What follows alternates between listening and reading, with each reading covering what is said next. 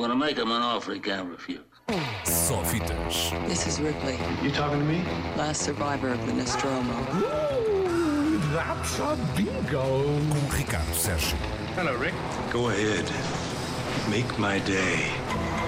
Olá, boa tarde. Hoje venho falar-vos de dois documentários sobre duas pessoas que não podiam ser mais diferentes. Um celebrado realizador caído em desgraça e o anónimo que protagoniza um filme com muita graça.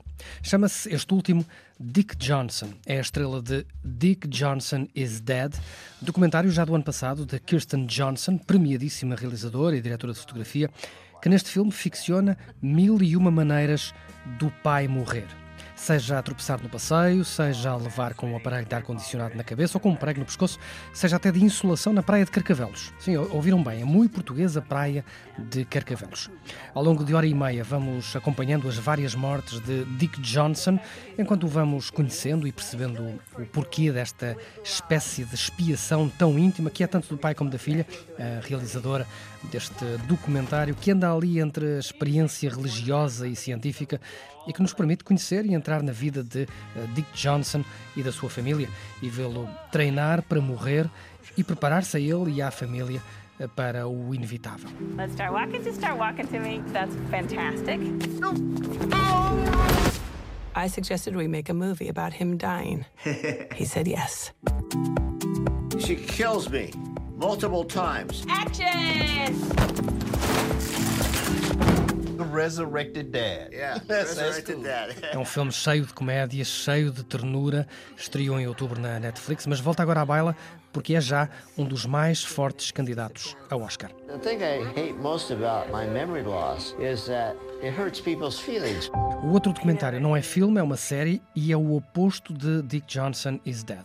Aqui a comédia e a ternura dão lugar ao desconforto e à angústia. Falo-vos de Alan vs. Pharaoh, série de quatro episódios que se propõe contar a história toda de uma história de que temos vindo a ouvir contar aos pedaços, ano sim, ano não, e que voltou à tona nos últimos anos, a história do alegado abuso sexual de Woody Allen à sua filha adotiva Dylan Farrow. Há décadas que o assunto é assunto de conversa, é um dos sururus mais sussurrados do mundo do cinema norte-americano. Agora, a própria Dylan Farrow revela o seu lado da história nesta série, eh, com um formato muito clássico de pessoas, muitas pessoas a falar para a câmara, mas cheio de imagens de altura e muitos, muitos filmes caseiros que mostram pouco, mas revelam muito sobre os alegados crimes e escapadelas de Woody Allen. Por menor não pouco importante, apesar de ouvirmos Woody Allen e vermos Woody Allen em entrevistas recuperadas de Woody Allen, a série na verdade só mostra um dos lados da história. Não há aqui lugar ao contraponto, à defesa do Woody Allen, nem pelo próprio, nem por ninguém a ele associado. De qualquer forma, é de ver e é de ter algum estômago e sangue frio para aguentar a coisa. Não que haja imagens não aconselháveis a pessoas sensíveis, não há, mas há testemunhos que são verdadeiramente incomodativos.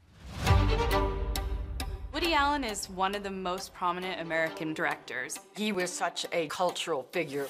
Woody Allen, Mia Farrow, that's the ideal power couple. Woody gave her everything she could possibly want. I was over the moon happy. But that's the great regret of my life. I wish I'd never met him. É já um dos eh, momentos televisivos do ano, a par do afamado Framing Britney Spears, que passou na Odisseia na segunda-feira. O primeiro episódio de Alan vs. Pharaoh já está disponível na HBO, o segundo há de chegar no próximo domingo. Curiosamente, a HBO já veio anunciar que, apesar de exibir esta série documental, não vai deixar de exibir também os filmes de Woody Allen. Cabe aos espectadores, diz o canal, decidir se querem ou não ver os filmes de Woody Allen depois de verem este documentário. It doesn't matter what's true. What matters is what's believed. Antes de ir, um lembrete para a despedida. Está ainda em exibição na Quarentena Cinéfila, na Medeia, no site da Medeia Filmes. Despachem-se para ver um outro documentário que merece o nosso carinho, Boom for Real, a adolescência tardia de Jean-Michel Basquiat, filme que estreou nos cinemas portugueses com o apoio da 3 em 2018, daquele tempo em que ainda estreavam filmes nos cinemas. Lembram-se? Só fitas. This is Ripley, You talking to me? last survivor of the Nostromo. A bingo. Com Ricardo Sérgio. Hello, Rick. Go ahead. Make my day.